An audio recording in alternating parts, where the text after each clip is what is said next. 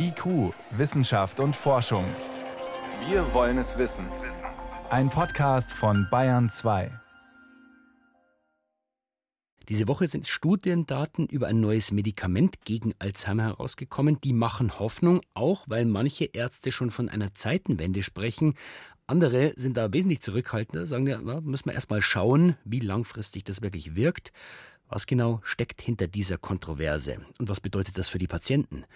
Das kann ich Daniela Remus fragen, die das Thema für uns begleitet. Daniela, ein neues Medikament und Alzheimer verliert seinen Schrecken? Nein, auf jeden Fall nicht. Das wäre verfrüht. Aber was tatsächlich gelungen ist, äh, durch die Gabe dieses Medikaments Lecanemab über einen Zeitraum von 18 Monaten, nicht nur diese Eiweißablagerungen, die ja typisch sein sollen für Alzheimer, im Gehirn zu reduzieren, sondern auch den Abbau der kognitiven Leistungen zu verlangsamen. Teilgenommen an dieser Studie haben knapp 2000 Probanden. Die eine Hälfte erhielt das Medikament Lecanemab, die andere ein Placebo, also ein unwirksames sogenanntes Scheinmedikament. Und bei denen, die das Medikament erhalten haben, hat sich dann bei einer Kontrolluntersuchung nach 18 Monaten die kognitive Leistung um 27 Prozent weniger stark verschlechtert als in dieser Placebo-Gruppe. Also nur noch mal, um das genau zu verstehen. Also bei der Gruppe, die das Medikament bekommen hat, ist die Krankheit auch fortgeschritten, aber nicht ganz so schnell. Ja, Genau, die hat sich ungefähr um ein Drittel verlangsamt, aber auf einen Zeitraum betrachtet von 18 Monaten im Vergleich zu denen, bei denen gar nichts passiert ist. Ja. Gut, also diese Ablagerungen äh, konnte man sozusagen bremsen, aber was heißt das konkret für den Alltag der Patienten? Also wie genau hat sich das ausgewirkt? Ja, da hüllt sich die Studie bzw. die Studienautorinnen und Autoren wirklich in Schweigen. Die sagen, ja, es hat sich ein bisschen verbessert und die konnten auch im Alltag ein bisschen besser klarkommen.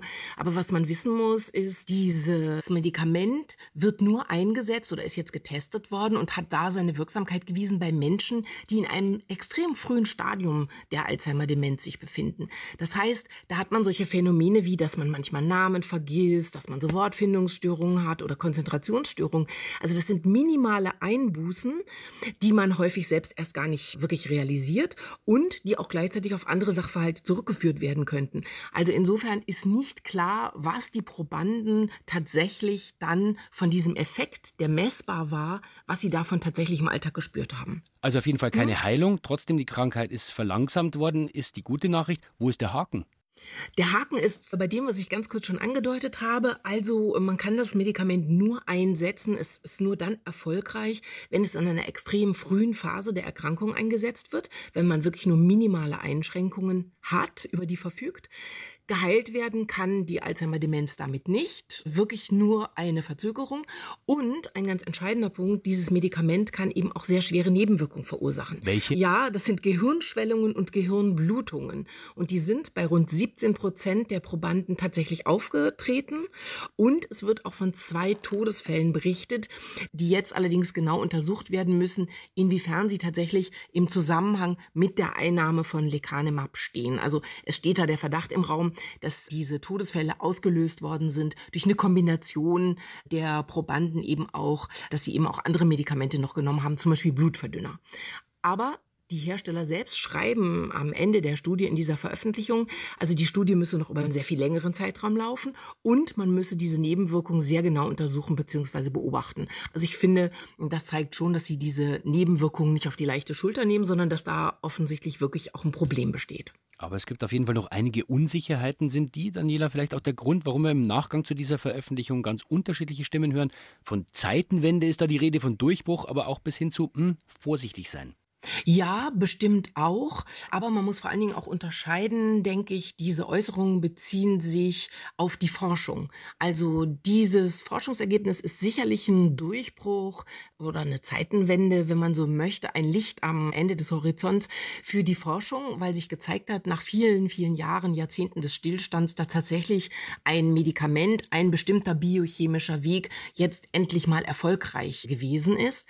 Für die Patientinnen und Patienten handelt es sich aber meines Erachtens noch nicht um einen Durchbruch, weil es ja kein Medikament ist, um die Alzheimer-Erkrankung, um den Abbau des Gehirns ganz generell zu verlangsamen. Also ich denke, das muss man unterscheiden. Jetzt bekämpft dieser Wirkstoff die Eiweißablagerungen, da tut sich offenbar was. Aber ist das wirklich die einzig richtige Stelle oder gibt es noch andere Ansätze? Das ist ein ganz strittiger Punkt in der Forschung. Jahrelang waren sich eigentlich alle einig, es müssen diese Eiweißablagerungen sein, die sogenannten Amyloid-Plaques.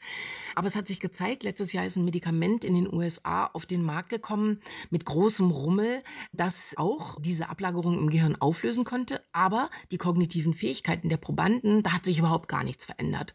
Und jetzt ist das so ein bisschen ins Wanken geraten. Jetzt äh, wird eben überlegt, hm, sind es vielleicht doch nicht die Ablagerungen allein, spielen andere Faktoren auch noch eine ganz entscheidende Rolle und die sind nur noch nicht verstanden und noch nicht erkannt worden von der Forschung.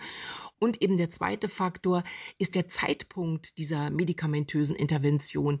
Ist der vielleicht doch sehr viel wichtiger, als bis jetzt gedacht wurde? Weil in dem Moment, wenn diese Ablagerungen bereits im Gehirn sind, dann scheint es so zu sein, dass die Nervenzellen bereits abgestorben sind. Und das ist ja, wie wir wissen, ein Prozess, der dann nicht mehr rückgängig gemacht werden kann. Aber wenn dieser Zeitpunkt so wichtig ist, zu diesem frühen Zeitpunkt merkt man vielleicht noch gar nicht so viel von der Krankheit. Wie wahrscheinlich ist es denn dann, dass wir dieses Medikament überhaupt im Einsatz sehen werden? Ja, das ist genau meines Erachtens der entscheidende Knackpunkt bei dieser ganzen Veröffentlichung jetzt.